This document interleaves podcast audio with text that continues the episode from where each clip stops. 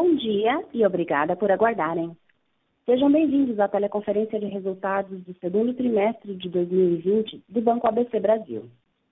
Estão presentes hoje conosco os senhores Anis Shakur, presidente executivo, Sérgio Lúlia Jacob, deputy CEO, Sérgio Borejo, diretor vice-presidente e diretor de relações com investidores, e Ricardo Moura, superintendente de relações com investidores. Informamos que este evento está sendo gravado e que todos os participantes estarão apenas ouvindo a teleconferência durante a apresentação do Banco ABC Brasil. Em seguida, iniciaremos a sessão de perguntas e respostas, quando mais instruções serão fornecidas. Caso algum dos senhores necessite de alguma assistência durante a teleconferência, queiram, por favor, solicitar ajuda de um operador digitando asterisco zero. Este evento também está sendo transmitido simultaneamente pela internet via webcast, podendo ser acessado no endereço ri.abcbrasil.com.br onde se encontra disponível a respectiva apresentação. A seleção dos slides será controlada pelos senhores. O replay deste evento estará disponível logo após o seu encerramento. Lembramos que os participantes do webcast poderão registrar via website perguntas para o Banco ABC Brasil, que serão respondidas após o término da conferência pela área de RI. Antes de prosseguir, gostaríamos de esclarecer que eventuais declarações que possam ser feitas durante esta teleconferência relativas às perspectivas de negócios do Banco ABC Brasil, projeções, metas operacionais e financeiras, constituem-se em crenças e premissas da administração da companhia, bem como em informações atualmente disponíveis para o Banco ABC Brasil. Considerações futuras não são garantias de desempenho e envolvem riscos, incertezas e premissas pois se referem a eventos futuros e, portanto, dependem de circunstâncias que podem ou não ocorrer. Investidores e analistas devem compreender que condições gerais, condições do setor e outros fatores operacionais podem afetar os resultados futuros do Banco ABC Brasil e podem conduzir a resultados que diferem materialmente daqueles expressos em tais condições futuras. Gostaria agora de passar a palavra ao Sr. Sérgio Lúlia, que iniciará a apresentação. Por favor, senhor Sérgio, pode prosseguir. Obrigado. Bom dia a todos e obrigado por participarem da nossa teleconferência de resultados do segundo trimestre de 2020. Este foi o primeiro trimestre que vivenciamos de forma integral o impacto da Covid-19. Ao que tudo indica, esses efeitos se provaram menos severos do que alguns cenários inicialmente esperados. A estratégia da administração envolveu, de um lado, medidas de proteção ao balanço, aumento da liquidez, reforço de provisões e utilização eficiente do capital. E, de outro, medidas de apoio aos bons clientes nas suas necessidades de empréstimos, rede, comércio exterior, etc. Os números refletem essa estratégia.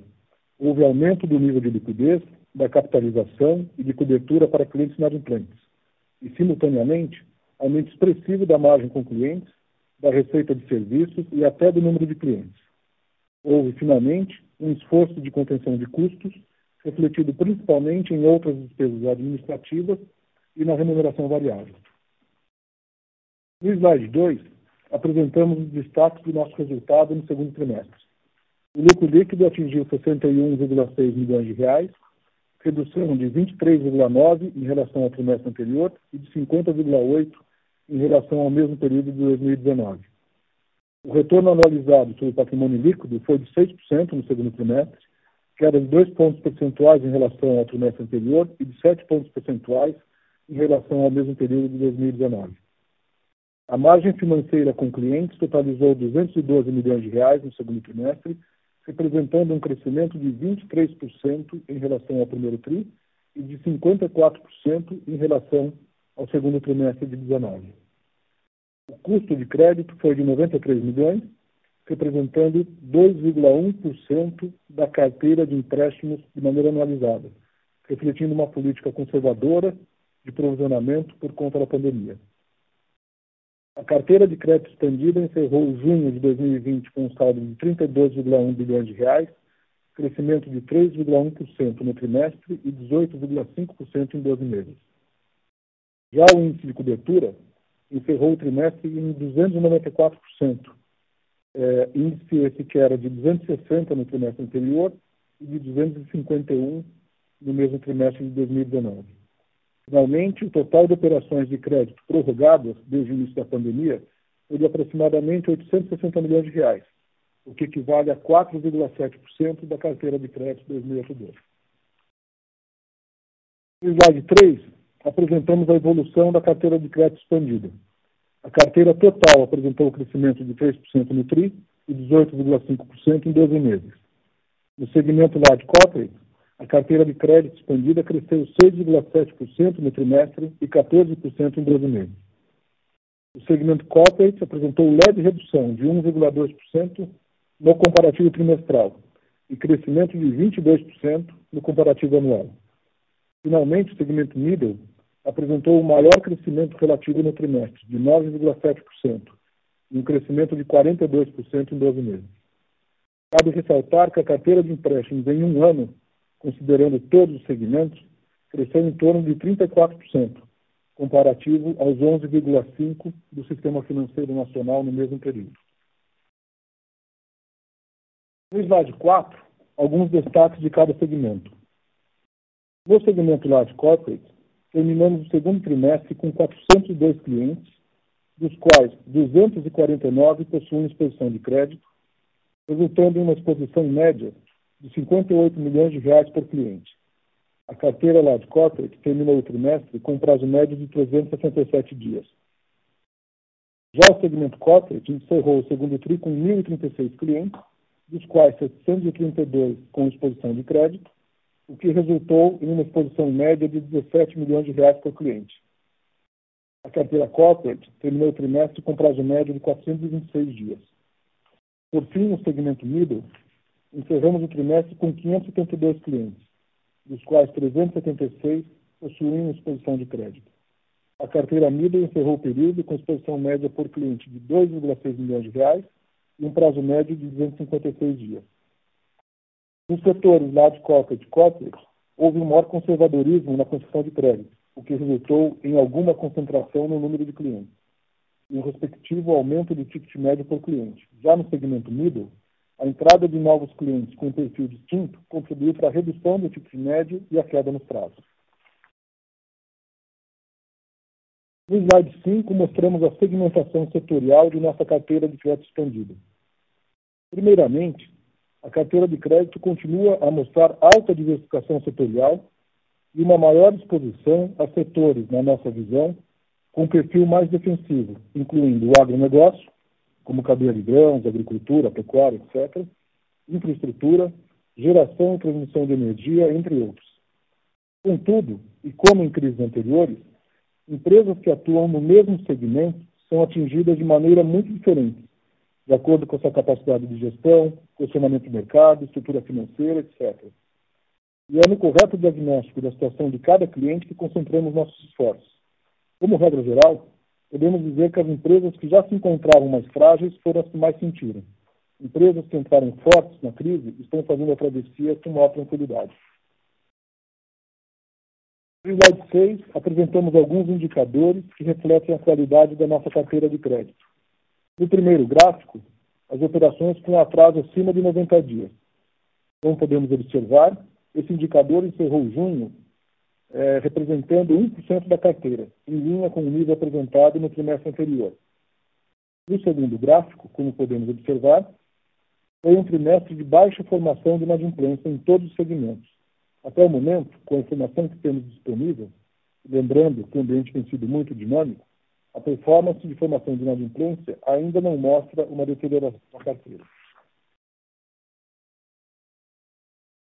No slide 7, em seu primeiro gráfico, observamos que o saldo de PDD representou 2,9% da carteira de empréstimos no final do segundo trimestre, aumentando 0,3 pontos percentuais em relação ao trimestre anterior. No gráfico inferior, apresentamos o índice de cobertura, em consequência da crise, o banco reforçou seu provisionamento no trimestre, mesmo não experimentando um aumento no volume de operações em atraso, o que resultou em um aumento do índice de cobertura da carteira de crédito. No slide 8, continuamos com a análise da qualidade da carteira de crédito. Podemos observar no primeiro gráfico que as despesas de PDD atingiram 93 milhões de reais no segundo trimestre, refletindo uma política conservadora de provisionamento. Este custo de crédito representou 2,1% da carteira de empréstimos, ou seja, um aumento de 0,7 pontos percentuais frente ao trimestre anterior. O que se observa, e apesar das ainda inúmeras incertezas, os dados disponíveis até o momento indicam que este patamar de despesas trimestrais de PDD não deva sofrer novos aumentos nos próximos trimestres. O segundo gráfico, por sua vez, apresenta o percentual de empréstimos classificados entre D e H, que foi de 5,4% da carteira de empréstimos ao final de junho de 2020, um aumento de 1,3 ponto percentual em relação ao trimestre anterior e queda de 0,1% em relação ao mesmo período de 2019. No slide 9, apresentamos a evolução do saldo de créditos renegociados. Embora o último trimestre tenha apresentado um aumento de 80 basis points no índice de renegociações, indo de 166 para 301 milhões de reais, Vale ressaltar que mesmo corresponde a apenas 1,7% da carteira de empréstimos, ainda abaixo dos índices médios históricos. No que diz respeito às prorrogações, o seu volume representou 860 milhões de reais no trimestre, equivalentes a 4,7% da carteira 2082. O bom comportamento desses dois índices, quando analisados conjuntamente, demonstram a boa qualidade dos clientes que compõem nossa carteira. No slide 10, apresentamos a evolução da nossa captação. Ao final de junho, o saldo da captação totalizava 34,8 bilhões de reais, crescimento de 2,2% no trimestre e de 25,4% em 12 meses. A posição de liquidez do banco no final do trimestre girava em torno de 8 bilhões de reais, o que corresponde a duas vezes o patrimônio líquido e a cerca de 40% da carteira de empréstimos em títulos. No primeiro mês da crise, os diversos grupos de investidores apresentaram comportamentos distintos. O funding externo teve um bom comportamento, tanto por parte de organismos multilaterais quanto de bancos internacionais. Na parte doméstica, houve aumento expressivo de captação junto às companhias e a investidores pessoas físicas, parcialmente compensada por retração dos investidores institucionais. Passados dois, três meses, a partir de julho, houve retorno gradual dos institucionais, estando agora praticamente normalizados. No slide 11, podemos observar a evolução do patrimônio líquido e do índice de Basileia. Encerramos junho de 2020 com patrimônio de referência de 5,4 bilhões de reais e patrimônio líquido de 4,1 bilhões de reais. Finalizamos o trimestre com Basileia em 15,72%, composto por 13,32% de capital nível 1, sendo 10,8% capital principal e 1,5% capital adicional, além de 2,4% de capital nível 2. O fator mais relevante no aumento do nosso índice da Basileia foi o menor impacto resultante da nossa política de hedge e overhead de investimentos no exterior. Adicionalmente, no dia 6 de agosto, propusemos a distribuição do JCP no valor bruto de 33,8 milhões de reais e a possibilidade de sua recapitalização pelos acionistas, visando o fortalecimento da base de capital do banco. Vale lembrar que tanto o acionista controlador quanto os membros da administração se comprometeram a integralizar suas respectivas participações na totalidade. No slide 12, apresentamos a evolução da margem financeira. A margem financeira gerencial atingiu 285 milhões de reais no segundo trimestre, apresentando aumento de 12,5% em relação ao trimestre anterior e um crescimento de 18,9% em relação ao mesmo período de 2019. O grande destaque foi a evolução da margem com clientes, que será melhor detalhada no próximo slide. A margem financeira com o mercado atingiu 49,5 milhões de reais, um aumento de 9,3% em relação ao trimestre anterior e estabilidade em relação a 2019. A receita da remuneração do patrimônio líquido da CDI foi de 23 milhões de reais, queda de 34,4% em relação ao trimestre anterior e de 55% em relação ao mesmo período de 2019. A taxa anualizada da margem financeira gerencial, o NIM, foi de 3% no segundo trimestre, mantendo o mesmo patamar do trimestre anterior e uma queda de 0,3% em relação ao mesmo período de 2019.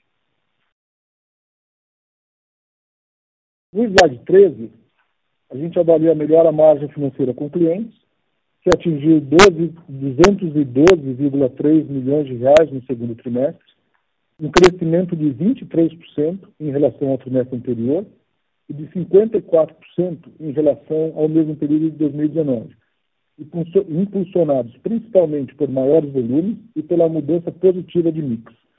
Queremos lembrar que a margem com clientes tem crescido de forma ininterrupta nos últimos cinco trimestres. A evolução do spread com clientes no trimestre foi de 3,7%, um aumento de 0,5 pontos percentuais em relação ao trimestre anterior e de 0,4 pontos percentuais em relação ao mesmo período de 2019. Já o spread com clientes ajustados pela PDD fechou o trimestre em 2,2%, um incremento de 0,1 em relação ao trimestre anterior e queda de 0,7 pontos percentuais em relação ao mesmo período de 2019. Imaginamos, contudo, que passada a crise, embora seja esperada uma redução dos spreads brutos, haja uma retração ainda maior das despesas com PDD, levando a um incremento sustentável da margem ajustada às perdas. No slide 14, falamos das receitas com serviços.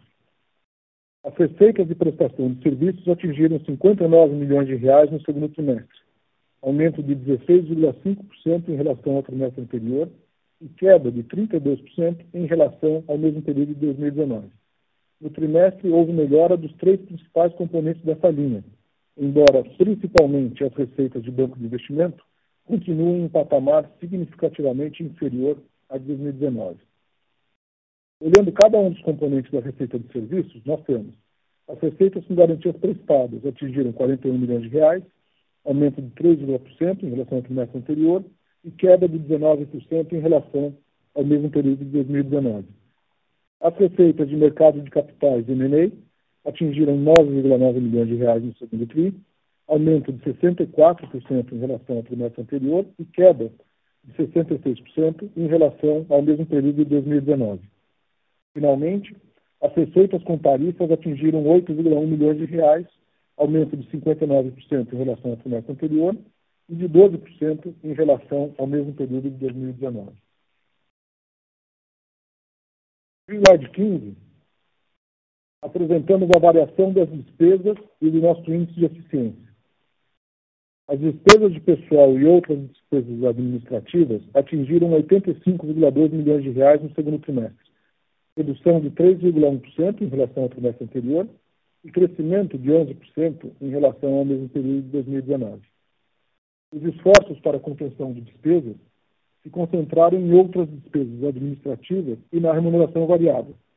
Em relação às despesas de pessoal, houve uma redução no seu crescimento quando comparada com os valores inicialmente estimados, ao mesmo tempo em que preservou seus investimentos estruturantes relacionados às iniciativas de inovação. Como resultado de maiores receitas e a redução de despesas, o índice de eficiência atingiu 36,7%, redução de 7,1 pontos percentuais em relação ao trimestre anterior e de 1,1 pontos percentuais em relação ao mesmo período de 2019. Finalmente, no slide 16, falamos da rentabilidade. O lucro líquido recorrente atingiu 61,6 milhões de reais no segundo trimestre, redução de 23,9% em relação ao trimestre anterior e de 50,8% em relação ao mesmo período de 2019. O retorno anualizado sobre o patrimônio líquido recorrente foi de 6% ao ano, no segundo TRI, queda de 2 pontos percentuais em relação ao trimestre anterior e de 7 pontos percentuais em relação ao mesmo período de 2019. A limitação da distribuição de proventos, imposta pela Resolução 4.820, teve um impacto negativo de 1,5 pontos percentuais no ROE do segundo trimestre de 2020. A postura mais conservadora, visando a proteção do balanço durante a pandemia, tem implicações na rentabilidade de curto prazo. Por outro lado, a ampliação da base de clientes e da oferta de produtos posicionam o banco na melhor forma a capturar oportunidades de médio e longo prazo. Esses são os destaques que gostaríamos de apresentar e agora ficamos à disposição para responder as perguntas que vocês possam ter. Obrigado. Senhoras e senhores, iniciaremos agora a sessão de perguntas e respostas. Para fazer uma pergunta, por favor, digitem asterisco 1. Para retirar a pergunta da lista, digitem asterisco 2. A nossa primeira pergunta vem de Giovana Rosa, Bank of America. Oi, bom dia a todos. Obrigada pela oportunidade de fazer pergunta. É, eu tenho duas perguntas. Eu queria saber o que, que vocês estão vendo de carteira de crédito é, até o final do ano, como que está o apetite de risco de vocês e ainda nessa linha, como que vocês esperam que a margem financeira é, evolua. E a minha segunda pergunta é em relação ao provisionamento. É, se vocês puderem falar um pouquinho como que está a cabeça de vocês para provisionamento, se o provisionamento adicional que foi feito preventivamente até agora já é suficiente, ou se a gente deve esperar que essa provisão continue subindo até o final do ano. É, enfim, como que vocês esperam a dinâmica de NPL também? É, quando que vocês esperam que vai ser o pico? É, se puderem abordar esses pontos, seria bom para a gente. Obrigada. Oi, Giovana. É, obrigado pela sua participação e pelas perguntas. É, em termos da carteira de crédito, a gente poderia. É, eu, eu, vou é, dividir a resposta te dando a notificação como nós estamos vendo os diversos segmentos. É, no segmento de empresas maiores, ou no que a gente chama de large corporate, né, empresas que faturam acima de 2 bilhões de reais, é, houve num primeiro momento, é, principalmente nos meses de março um pouco, mas abril e maio, uma demanda muito forte, como acho que já é sabido, é, que veio do fato das empresas quererem proteger seu caixa, dada a incerteza da crise. Então, foi um período de maior demanda por crédito e e o fato também do mercado de capitais não estar presente naquele momento fez com que as empresas recorressem mais a empréstimos bancários. Então, essa demanda por crédito foi suprida principalmente por empréstimos bancários, é, o que acabou é, ocasionando uma atividade maior para todos os bancos que atuam no segmento, entre eles o ABC Brasil. É, passados alguns meses, a gente sente que a demanda reduziu um pouco, porque se de um lado você tem a economia aos poucos retomando, é, por outro lado, é, a economia está retomando, mas ainda em patamares inferiores ao que se tinha antes. De maneira que as necessidades de capital de giro das companhias, até para bancagem de estoques, contas de etc., reduziram. Investimentos também. Então, a gente sente na margem uma demanda um pouco menor por empréstimo é, e as margens um pouco abaixo do que chegaram a atingir em março e abril, embora ainda margens mais interessantes do que se praticava antes da crise. É, e, por outro lado, tem uma volta do mercado de capitais, que eu acho que é muito positivo. É, o que nos parece é que os fundos se ajustaram, né, os próprios cotistas também, que tinham que sair, saíram tudo mais, de maneira que o mercado de capitais de renda fixa parece ter atingido um momento de equilíbrio, e a gente vê as captações é, desse, dessa modalidade voltando, os bancos praticando o underwriting de operações de mercado de capitais, o que ajuda também a suprir essa demanda por crédito. Então, nós vemos hoje uma situação mais ou menos de equilíbrio no segmento. É, não temos guides de crescimento da carteira ainda, mas é uma visão, é, eu diria para você, de relativa estabilidade nesse segmento daqui para o final do ano. É, no segmento eu, eu vou falar agora do middle, porque daí o corporate fica no meio do caminho, tem algumas características de large e algumas características de middle. Né? No segmento de middle, é, aí foi o contrário. Aí no, no primeiro momento da crise, até porque se imaginava que as empresas menores poderiam ser as mais afetadas, tem uma política bastante conservadora, inclusive comunicando ao mercado que aquele nosso processo de expansão, de contratação de gerência, tudo que tinha sido divulgado anteriormente estava suspenso. É, focamos muito na análise da situação da nossa carteira atual e o tempo foi passando e a gente foi verificando que é uma carteira de muito boa qualidade, é, pouquíssimos problemas na carteira, pouquíssima necessidade de rolagem de clientes que, de operações que estavam vencendo. É, e pelo contrário, a gente começou a ver que ainda que como a nossa penetração nesse mercado uma penetração muito pequena, que a gente começou a atuar nesse segmento há, há um ano e pouco atrás, tinham ainda bolsões não explorados de regiões inteiras em que o banco não tem participação no middle e que continua tendo empresas de boa qualidade que, apesar da crise, estão indo muito bem. Então, a gente foi, ao longo desse período, dizer, tomando coragem novamente, voltando a, a exercitar o segmento. Você pode ver que teve um número de clientes significativo ao longo do trimestre e uma, conseguindo formar operações com bons spreads, com uma boa qualidade de clientes, com prazo razoável, boa cobertura de garantias, de maneira que agora a gente está mais animado com esse segmento. Vamos voltar é, aos poucos às contratações, principalmente para as regiões onde a gente ainda não está presente. Então, é esperado uma expansão da carteira de crédito desse segmento daqui para o final do ano. E, de novo, a gente ainda não tem guidance, porque essas coisas estão mudando muito rapidamente. Então, é difícil dar um guidance. Mas pode-se esperar uma, uma, continuidade do crescimento do setor de, é, de middle market, é, de acordo com os planos que a gente tinha anteriormente. E o corporate, como eu falei para você, ele, tem, ele é um segmento que tem empresas que faturam de 250 milhões a 2 bilhões de reais. Então, na ponta de baixo, ele é mais parecido com comida, na ponta de cima, ele é mais parecido com idade, tem, tem um pouco de tudo. É um segmento que é o, vamos dizer assim, é o core do nosso conhecimento. A gente conhece muito bem as empresas, são empresas que apresentam também margens razoáveis de spread para o banco, preços conhecidos, boa qualidade.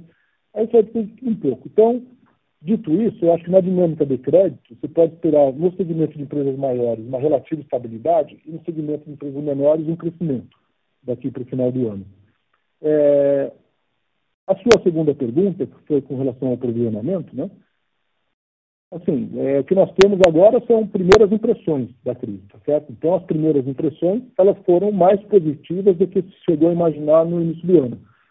Tanto que é, você pode ver que a, as operações em atraso é, tiveram um comportamento muito bom e mesmo a, a, os volumes de rolagens foram volumes relativamente pequenos. Apesar disso, é, assim, a crise ainda não acabou. Né? Então a gente tem que estar sempre atento. A velocidade da retomada da economia ainda é incerta.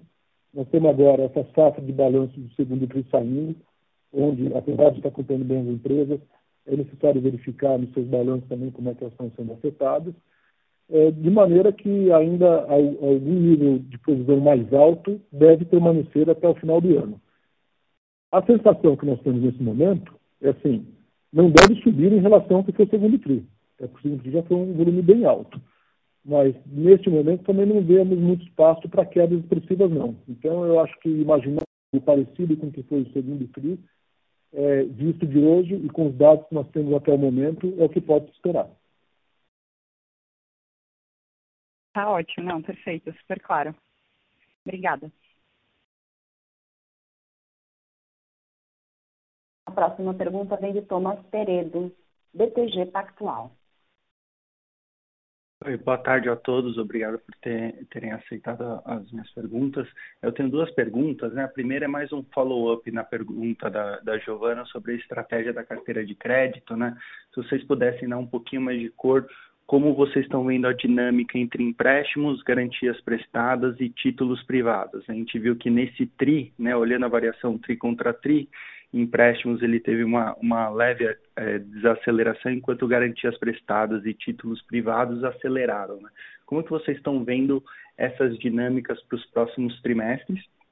E a minha segunda pergunta é como que vocês estão vendo a, a dinâmica de, de, investment banking, né? Porque já teve uma pequena recuperação nesse trimestre, né, em relação ao primeiro trimestre, mas é, como que vocês estão sentindo o pipeline de, de, de ofertas, se, se, se, em breve é, é, essa linha de receita pode retornar aos patamares que estavam é, é, mais próximos dos patamares anteriores, né, do ano passado, ou, ou se deve continuar pressionado ainda nesses próximos trimestres? Obrigado.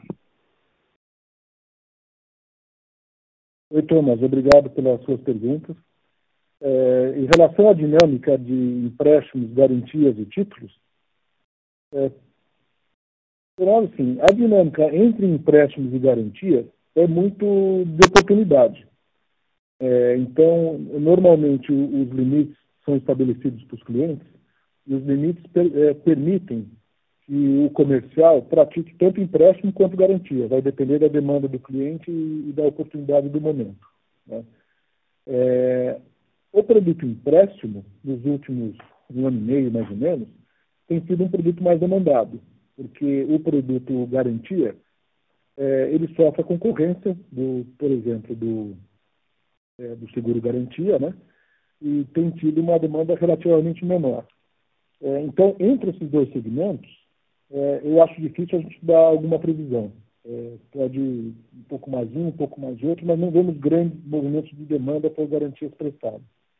Em relação aos títulos, é, a volta do mercado de capitais favorece essa atividade. Né? Então, estamos vendo o mercado de capitais de renda fixa aquecido, as emissões estão acontecendo, a liquidez no mercado secundário melhora por conta disso, porque no primeiro momento a liquidez diminui porque é, dizer, os investidores com dificuldade de, de assumir os novos preços dos papéis, à medida que os preços vão melhorando e as emissões vão voltando, a liquidez volta e, portanto, a atividade melhora.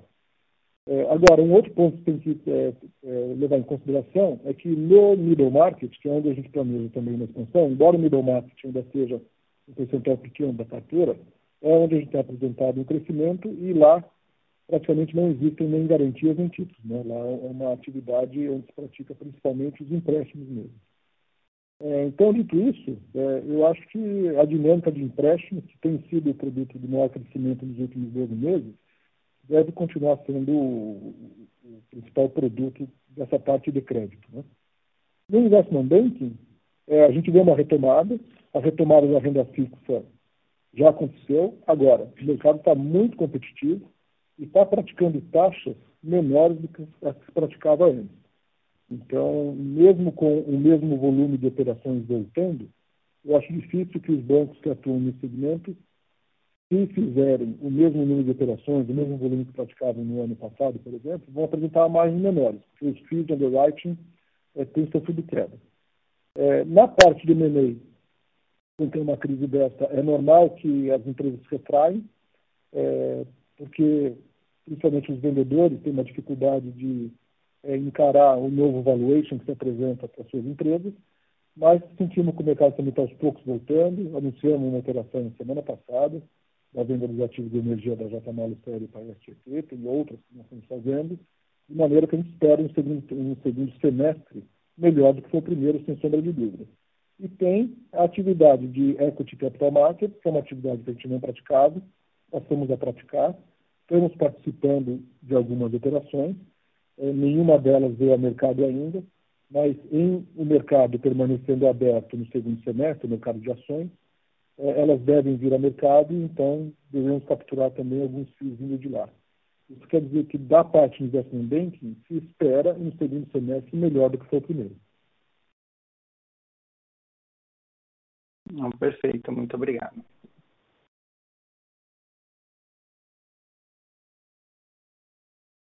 A próxima pergunta vem de Yuri Fernandes, JP Morgan. É, obrigado, é, Lúlia, Anis, é, Borejo, Ricardo, obrigado pela oportunidade. É, eu tenho uma pergunta sobre é, a estratégia de crescimento de vocês do middle, né? É, é, foi uma coisa muito forte em 19 e, e, veio a crise em 20 e a impressão que eu fiquei no último call é que isso seria postergado. Mas a gente está vendo a economia voltar um pouco mais e, e até senti no, no, tom do, do Lula um pouquinho mais de ânimo, assim, né, no segmento middle, né? Então, se vocês puderem dar um update, como que está essa estratégia, se vocês deveriam voltar mais, mais forte nisso no segundo semestre e fazer um paralelo com despesa, porque eu lembro que vocês tinham um guidance anterior de despesa que eu acho que era de 14 a 18 de crescimento para esse ano, é, inclu, incluindo o PLR, e a gente olha hoje, assim, óbvio que a despesa administrativa de pessoal ano a ano continua alta, mas vocês estão compensando tudo isso, acho que na parte de PLR, né? Deve estar crescendo uns 5 ou talvez 5, 6 é, olhando acho que meio que apples to apples aqui. Então, assim, como que está a estratégia e como que a gente deveria pensar a despesa para vocês? Deveria acelerar no segundo semestre, caso vocês estejam mais animados? Não, acho que esse é o patamar, só para a gente entender, e depois eu faço minha segunda pergunta. Obrigado. Oi, Yuri. É, obrigado pelas perguntas. No segmento middle, é, nós estamos mais animados mesmo. Então, a, a, eu passei essa sensação foi correto, porque é, por um lado, assim, embora a nossa carteira ainda seja jovem, então você tem que tomar todos os cuidados que se toma com uma carteira jovem, né? normalmente a inadimplência vem um pouco mais para frente.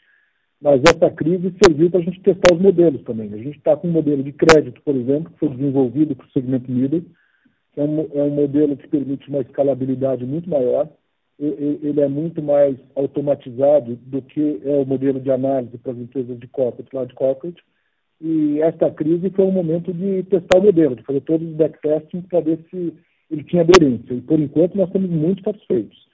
É, ficamos satisfeitos também com a qualidade da carteira existente, como eu te disse. Então, o nível de liquidez dos clientes, quando você pedia pagamento, o cliente pagando, é, mesmo as rolagens que foram feitas, assim, são rolagens que você resolve fazer porque você vê que é um bom cliente, que está no momento um pouco mais apertado, mas que a empresa é viável. Então, você faz a rolagem, mas é uma coisa que te preocupa muito.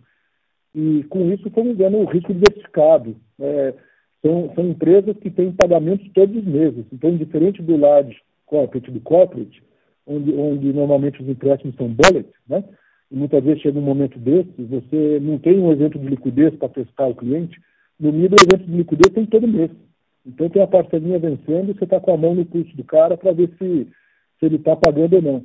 Então foram todos sinais que foram muito animadores para a gente.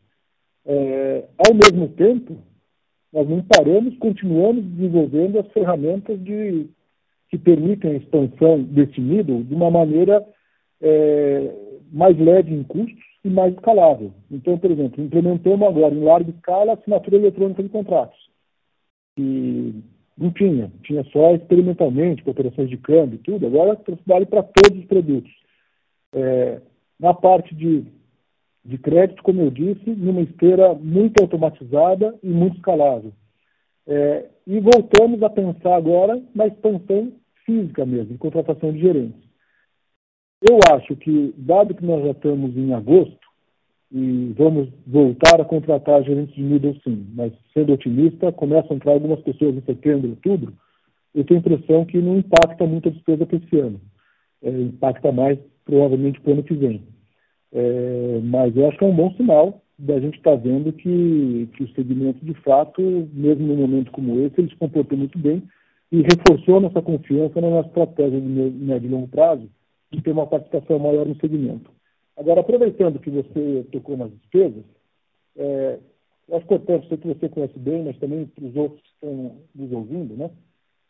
O modelo de negócio do ABC Brasil, você tem um componente de despesas muito grande que é pessoas, certo? É o banco de atacado, é um banco que tem que ter uma mão de obra qualificada, nos segmentos que atua, a gente sempre se diferenciou por conta disso. E aí, o que você faz tem uma crise como essa? Você tem duas possibilidades. Né? Uma que a gente fez foi postergar contratações, isso é, é, meio óbvio, né? Isso tem que ser feito. Agora, é, vamos esquecer essa parte. Você quer reduzir custos de pessoas, que representam mais ou menos dois terços do custo total do banco, você pode reduzir a remuneração variável no momento de resultados mais fracos, e é isso que a gente fez de maneira muito intensa, e posso dizer que os números contábeis ainda não refletem essa intensidade, porque eles ainda estão acruando despesas do passado, mas o fato da remuneração variável deste ano ter, reduzido, ter, ter sido reduzida de maneira muito forte vai impactar o balanço do banco de maneira cumulativa e mais ainda em 2021 do que está impactando 2020, que só deixar de ter o acrúo daquele bônus de 2020 que praticamente não existiu. Então, você faz uma redução de despesas variáveis e na redução de despesa fixa, só se você demitisse pessoas. Agora, para você demitir pessoas, seria se você tivesse com um nível de atividade mais fraco que causasse uma ociosidade na estrutura, tá certo? Então, obviamente que no momento desse não dá para se conviver com ociosidades. Então, eu falar assim, o número de transações caiu, o número de clientes está diminuindo, o banco está com muito receio do, do cenário, resolveu enxugar a carteira de crédito, aí é um cenário que possibilitaria um enxugamento de quadro de pessoas. Agora, por outro lado, nós estamos vendo, a gente está vendo a carteira crescendo, nós estamos vendo o número de clientes crescendo, nós estamos vendo o número de transações crescendo. Então, o que acontece? Você não tem uma, uma, uma redução nominal da despesa do pessoal, exceto pela remuneração variável, mas o que se espera é que o crescimento seja feito com uma produtividade maior. É que você agregue novos clientes, é, aumente a base, aumente ativos, com um custo marginal muito menor do que a receita marginal. E aí é que você recupera a rentabilidade. Então, isso são dois terços da despesa. O outro um terço Aí são despesas administrativas de fato, certo? São despesas de aluguel, despesas de viagem, despesas de representação, e outros que aí nós estamos enxugando bastante também. Despesas de viagem não é nem mérito nosso, as viagens deixaram de existir para todo mundo. Estamos reavaliando todas as nossas instalações, estamos reavaliando como é que vai ser essa situação de, de home office e presencial. É, não estamos com pressa de tomar decisão é, nesse sentido ainda, porque a gente acha que não há é, fatos ainda não, que, que demonstrem qual vai ser a melhor maneira de trabalhar daqui para frente, mas são questões que estão sendo analisadas.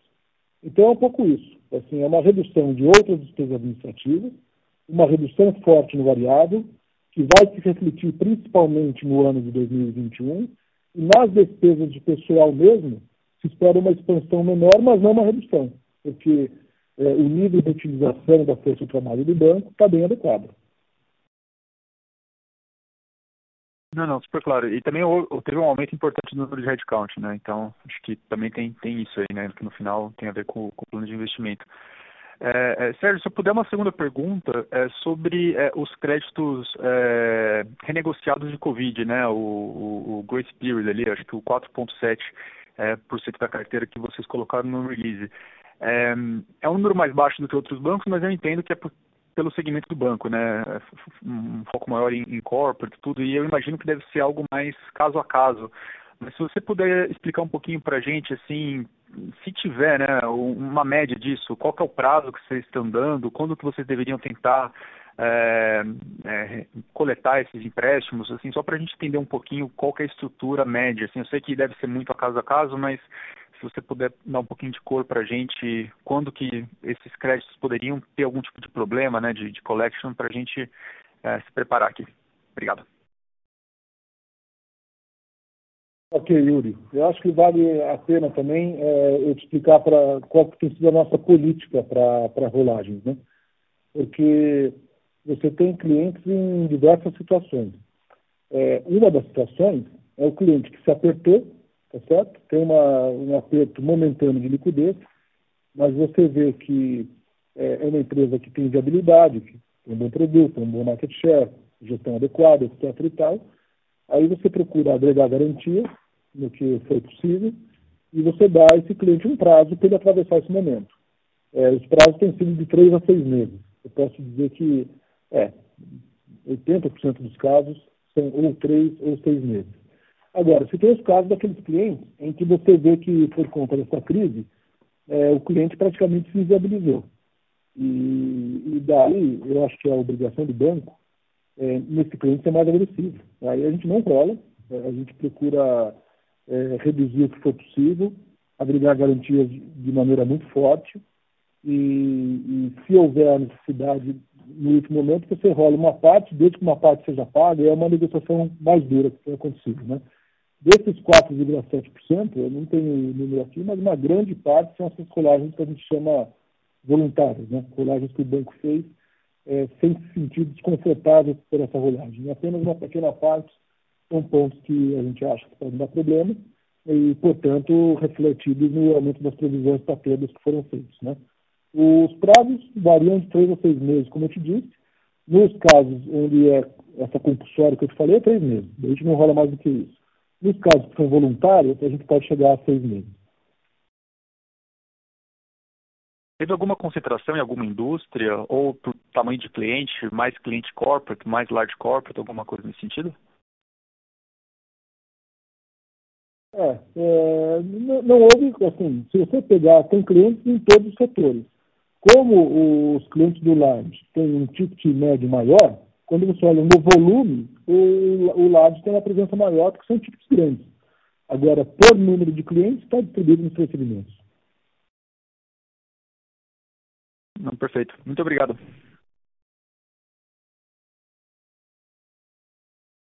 A nossa próxima pergunta vem de Marcos Assunção, Itaú BBA.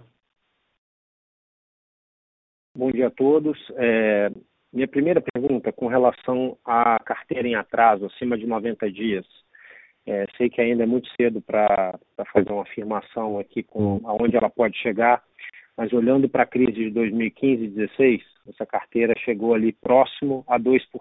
Né? O atraso chegou a próximo de 2% da carteira, e vocês tinham ali um saldo de PDD também no pico da crise, perto de 4% da carteira. É, hoje está em 1%. Onde que vocês estão mirando aí que, que talvez o pico possa chegar? Só para ter uma noção é, também se o saldo de PDD que vocês têm hoje é, já está confortável ou não com relação a isso. Depois eu faço minha segunda. Obrigado. Oi, Marcos Alborejo falando. Obrigado pela sua pergunta. É, em relação ao, ao, NPL, né, acima de 90 dias, as informações que nós temos hoje, né, com, com o cenário que a gente, informações que a gente tem disponível, não tem nada que nos indique que elas vão aumentar no curto prazo, não. Deve ser um nível muito próximo, se aumentar não deve ser alguma coisa significativa. É isso que a gente vê é, mais para curto, médio prazo, tá? Perfeito. Então, se a gente olhar para o saldo de PDD que vocês têm hoje, é, perto de, de 3% da carteira, ele é até mais alto, é, comparando aí com a carteira de NPL over 90, do que foi no pico da crise de 2015-16. Faz sentido pensar desse jeito? Assim, do ponto de vista é, aritmético, é isso mesmo. Nós estamos, nós estamos com, acho que 300% de cobertura, né? No, no, na outra, na crise, acho que nós chegamos até quase 600% de cobertura. Foi um valor muito, muito maior. Hoje nós estamos com metade do que, do que era. Né? Uh, como, como o Sérgio falou, uh, a gente ainda não tem uh, uma, uma visibilidade de médio e longo prazo. Parece, parece que ainda esse, esse segundo semestre vai ser um semestre de provisões altas. Embora a gente não imagine um aumento, não tenha nenhuma indicação que o NPL vai aumentar no curto prazo. Tá ótimo. É, Obrigado, Boris. Só. Só, só para complementar o que o claro. colocou, é, tem, tem que considerar o seguinte, né? É, o NPL, num, num, banco como o nosso, que atua no segmento cooperativo, que tem uma participação no lado de corporate também, ele pode oscilar muito se você tiver um caso de large corporate, que tem tickets médios mais altos, o percentual do NPL varia muito. Então, como ele disse, no curto prazo nós não vamos ver nenhum caso desse. Mas o que ocorre, que ocorreu em 2015 e 2016, foi isso. Você pega um, dois casos de large corporate, aumenta o NPL em, sei lá, 50, 100 milhões de reais. O que aconteceu naquela época. E isso que dá uma volatilidade um pouco maior a esse indicador. E, mas, como eu falei, assim, no curto prazo, não estamos vendo a situação agora. Perfeito. Obrigado, Sérgio. Uma segunda pergunta com relação ao, ao percentual da carteira que vocês é, já provisionaram, tanto na carteira de renegociações, é de por volta de 300 milhões, e dessa carteira prorrogada, que está mais perto de 800 milhões de reais. Se vocês puderem dar mais ou menos um range aí para gente.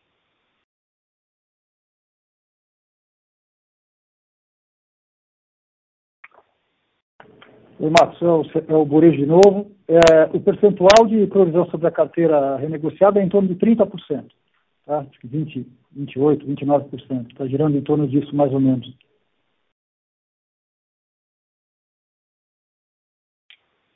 Tá bom. E sobre a prorrogada, vocês, vocês ainda não estão falando? A prorrogada, eu eu, assim, honestamente, eu tenho que dar uma olhada, mas não deve ser nada também significativo. Como o Sérgio falou, grande parte da prorrogada são casos que é, voluntários, né? Então, se tiver alguma coisa, eh, se tivesse alguma coisa involuntária, estaria mais para o renegociada do que para o prorrogado, né? Então, ela já estaria dentro desses 30%. É, agora, o, é, o Marcos, o importante é falar o seguinte: toda vez que é feita uma rolagem é, como essa, mesmo que voluntária, o cliente sofre um dano né? Então, aí depende de onde ele estava antes, mas tem uma metodologia que foi feita pela área de crédito. Primeiro, assim, foi feita toda uma revisão da carteira, onde se considerou o segmento de atividade da companhia, é, onde se considerou é, os falências específicos da companhia, independente do segmento, e o terceiro componente era o fator julgamental do analista de crédito, que levava em consideração gestão, é, possibilidade de suporte de acionista e outros fatores que, que o modelo quantitativo não pega. Com base nesses três fatores, a gente criou um modelo que a gente chama de Outlook Rating, onde a carteira inteira, a carteira inteira não, com 75% da carteira, que são os maiores nomes, 85% da carteira foi revista e os ratings foram ajustados. Além disso, chegou o cliente, entrou no, no, no momento de rolagem ou renegociação, downgrade e aumento de previsão. Então, quando a gente olha hoje para essa carteira, outros 4,7% foram rolados. Eu não tenho também aqui de cabeça qual é o percentual de previsão que nós temos nessa carteira. Mas, mesmo, carteira renegociada, que são os 28, 29 que o Berejo colocou, a nossa sensação é que ela está muito bem presionada para esse momento. Quer dizer, para você precisar de provisões adicionais sobre esse montante, só se houvesse uma deterioração adicional da situação financeira do cliente em relação ao que a gente enxerga hoje. Perfeito. Super claro. Obrigado, Borejo. Obrigado, Sérgio. A próxima pergunta vem de Vitor Sedel, Bradesco BBI. Bom dia, pessoal. Bom dia, Ani, participantes. Queria ouvir de você, você está indo um pouco da frieza dos números, uh, dado a crise que a gente está inserido no momento, como é que vocês enxergam o ambiente competitivo em vista dos projetos tantos promissores que vocês têm de expansão unido? Vocês enxergaram um ambiente mais favorável em as profissionais, enfim, tendem aí mais para instituições vistas como mais robustas, seguras, o ABC historicamente tem se beneficiado disso, uh, os números do trimestre apontam um pouco nessa direção, né, com margens mais fortalecidas, uh, um encurtamento da carteira, enfim, então tirando proveito um pouco do cenário. Vocês enxergam que esse ambiente competitivo pode ter se tornado um pouco mais favorável para vocês implementarem os projetos, muitos projetos que vocês têm em mente? Como é que vocês estão vendo uh, a competição? Oi, Vitor. É... Então, é... de fato, é uma... num ambiente como esse, a, a, gente sente que o nosso caso ele sai fortalecido nos diversos nichos de clientes que a gente opera. Então, por exemplo, os clientes passivos, para começar por ali, a gente, a gente recebeu um grande volume de aplicações vindo de empresas as empresas, como eu falei no início, fortaleceram seu caixa, principalmente as grandes empresas, né? as empresas lá de corporate corporate. É, esse excesso de liquidez para fazer frente a eventuais necessidades advindas da crise, é, isso foi aplicado em bancos, vários bancos, sendo que um deles nós. Então a gente aumentou a nossa captação vinda de empresas de maneira muito expressiva. Eu não tenho o, é, o, o, número correto de cabeça agora, mas vou chutar que deve ter aumentado mais de 20% o volume de captações que a gente faz junto à empresa. Pessoas físicas, a mesma coisa. É, funding internacional, da mesma maneira, a gente percebe, nesse momento, os bancos internacionais mais seletivos, a gente se beneficia disso. Então, também funding internacional vindo não só de organismos multilaterais, como de bancos, é, um grande influxo. É, e todo o caso dos é, investidores institucionais locais, esse no primeiro momento teve uma redução, mas causada muito mais por problemas deles, de estarem mais alavancados, procurando se desalavancar, principalmente títulos privados que eles tinham. Então, no primeiro momento, se retraíram com o mercado como um todo, mas agora já se normalizaram. Então, dessa parte de funding, sem dúvida, é, o ambiente competitivo melhorou para a gente num momento como esse. Na parte de clientes, mesma coisa. Eu acho assim, a, a gente é um, é, um, é um, vamos dizer assim, é um modelo de banco que atua com clientes corporativos há 30 anos, tá certo? e vem crise, vai crise, já tivemos várias crises dessas, o mercado melhora, o mercado piora, nós estamos sempre ali, estamos sempre com os clientes. A gente procura ter uma postura muito transparente na relação. Então, quando eu tenho que cortar o limite do cliente, ele sabe por que, que eu estou cortando, eu aviso com antecedência, a gente faz um plano de saída. Então, é, é, um tipo de característica de banco que os clientes dão valor nesse prazo. Não é, que, não é o banco que fica dando cavalo de pau o tempo todo, mudando estratégia, estou no nicho, estou no outro, agora eu vou. A, a matriz mudou a estratégia é, ponto como esse, que a gente está presente, a gente tem fundo de qualidade, a gente pode suportar as boas empresas, a gente vê que mesmo empresas caem, é, que num momento normal a gente tem mais dificuldade de operar, num momento de crise como esse, a, a, a facilidade de se operar melhora. Por outro lado, é, nos mercados de, ainda nas grandes empresas, né? no mercado de capitais, de M&A, de equity capital markets, está um ambiente muito competitivo. A gente está vendo que o mercado aqueceu, mas tem muitos bancos muito bem equipados para estar atuando nesse mercado e a gente vê uma concorrência grande, nós temos nossos méritos, nós somos um banco conhecido por essas companhias, a gente participa das operações, mas com margens um pouco menores. Agora, quando você vai para empresas médias, que é onde nós estamos expandindo, aí é, tem um grande mercado potencial para a gente crescer, porque é um segmento que normalmente se sente, isso é pesquisa que a gente faz, não é opinião minha, é resultado de pesquisa, essas empresas se sentem muito mal atendidas pelos bancos. Elas se sentem incompreendidas é, pelo, é, pelos bancos que atuam nesse mercado hoje. Elas sentem que o atendimento a elas é feito de uma maneira padronizada, então suas necessidades individuais é, não são atendidas. E quando chega um banco como o nosso, embora também, lógico, nós não vamos poder oferecer para esse segmento o mesmo nível de é, customização que a gente oferece por lado de corporate, mas a gente entra com uma tentativa de entender esses clientes de uma maneira melhor. E isso a gente sente que tem trazido bons frutos e tem nos dado uma capacidade de entrada nos clientes que a gente prospecta muito alta. É, e sem contar coisas que nós estamos investindo fortemente, é, que não tem nada ainda é, para anunciar para o mercado, mas que é a concessão de crédito de maneira mais digital, através de, de plataformas. É, assim que eu tiver condição de anunciar isso de uma maneira melhor, a gente anuncia, é, mas que daria ao banco é, uma condição de atender uma grande demanda que existe hoje no setor cooperativo como um todo, que é o financiamento das cadeias produtivas. Né? Quando você pega mesmo nas grandes empresas, é, muitas vezes a grande empresa nos fala o seguinte, olha, eu estou bem, só que a minha cadeia não está. Eu dependo de fornecedores pequenos e tenho clientes pequenos também, ou médios, nas duas pontas. E quando esses caras não estão bem, eles me prejudicam. Porque ou prejudicam o fornecimento de peças, ou tem inadimplência do outro lado, ou tem vendas que eu não consigo fazer por causa da situação do cliente.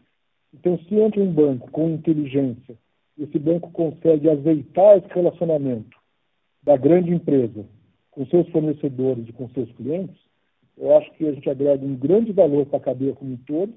A gente consegue fazer uma operação de crédito que é mais protegida do que uma operação de crédito no mar aberto, porque ela envolve um relacionamento comercial que está sendo incentivado.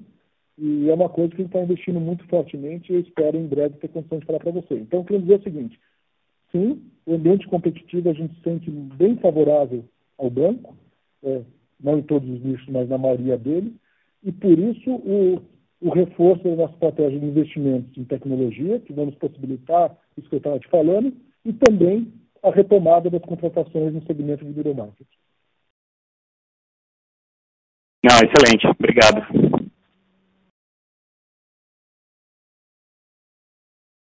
A próxima pergunta vem de João Guilherme Surita Pires de Almeida, fazendo as sete voltas através do webcast. Bom dia. Obrigado pela pergunta. Vocês poderiam comentar sobre a perspectiva futura na distribuição de dividendos? Hoje a companhia distribui 25% dos lucros. Esperam que isso mude no futuro após a retomada da economia? Olá, João, obrigado pela sua pergunta. Aqui é o Sérgio Bureiro falando. É, bom, a, a limitação né, do pagamento de juros sobre capital própria, ela, tá, é, ela foi imposta pela Resolução 4820, né, do Banco Central do Brasil, e ela é válida até 31 do 12. Né? Então, quer dizer, a partir de 31 do 12, é, em teoria, a gente, é, os bancos poderiam é, é, pagar os juros sobre capital próprio no limite da taxa de juros de longo prazo. É, entre agora e o, e o final do ano, né, as associações de bancos têm conversado com o Banco Central do Brasil, né, a, a resolução ela visa a manutenção de liquidez e de, e de níveis de capital dos bancos, né? Então elas têm conversado com o Banco Central a possibilidade da distribuição do juros sobre capital próprio, desde que o mesmo fosse reinvestido nos bancos, e elas estão aguardando uh, uh, um posicionamento do Banco Central. Então, a partir de 31 de 12, a resolução ela não teria mais validade, né? ela se encerra, e até 31 de 12 está é, sustentando essa, essa solução em que a, a essência da, da resolução seria obedecida e mantida.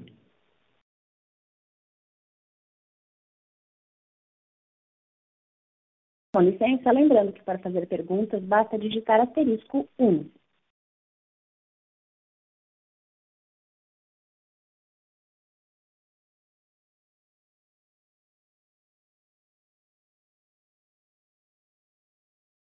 Encerramos neste momento a sessão de perguntas e respostas. Gostaria de passar a palavra ao senhor Sérgio Lúlia para as considerações finais. Por favor, Sérgio, pode prosseguir. Queria agradecer a todos pela participação na nossa videoconferência e, e me colocar e a todo o nosso time aqui do banco de RI à disposição de vocês a qualquer momento para outras dúvidas que vocês possam ter. Obrigado. A teleconferência do Banco ABC Brasil está encerrada. Agradecemos a participação de todos. Tenham um bom dia e obrigada por usarem Chorus Call.